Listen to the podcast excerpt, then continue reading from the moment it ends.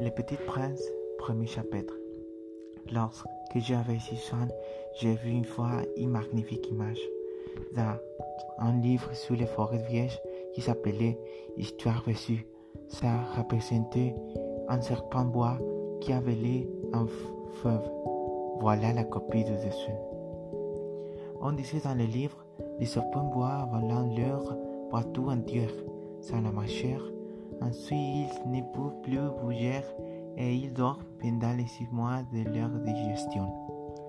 J'ai alors beaucoup réfléchi sur l'aventure de la jungle et aventure, j'ai réussi avec un crayon de couleur à tracer mon premier dessin, mon dessin numéro 1. Il était comme ça. J'ai montré mon chef d'œuvre à mon personne et je leur ai demandé si mon dessin leur faisait peur. Elles m'ont répondu Pourquoi un chapeau fait-tu peur? Mon dessin ne présente pas un chapeau. Je représenté un serpent, voire qu'il désirait un éléphant. J'ai alors dessiné l'intérieur de ce bois afin que les grandes personnes puissent comprendre. Elles ont toujours voici une explication. Mon dessin numéro 2 était comme ça. Les grandes personnes ont conseillé de laisser côté les dessins de serpents bois ouverts ou fermés et de m'intéresser plutôt à la géographie, à l'histoire, au calcul et à la grammaire. C'est ainsi que j'ai abandonné, à l'âge de 6 ans, une magnifique carrière de peintre. J'avais été découragé par les lycées de mon dessin numéro 1 et de mon dessin numéro 2.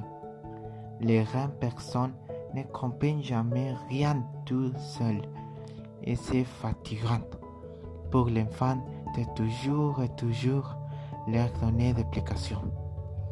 J'ai donc de choisir une autre matière et j'ai appris à piloter des avions. J'ai volé un peu partout dans le monde et la géographie, c'est exact, m'a beaucoup servi.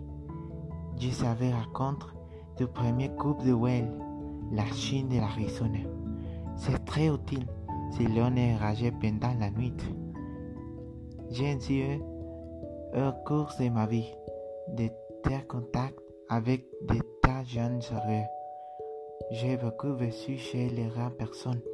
Je l'ai vu de très près. Ça n'a pas trop amélioré mon opinion. Quand j'ai rencontré une qui me paraissait un peu lucide, je faisais l'expérience sur elle demande ici numéro 1 que j'ai toujours conservé.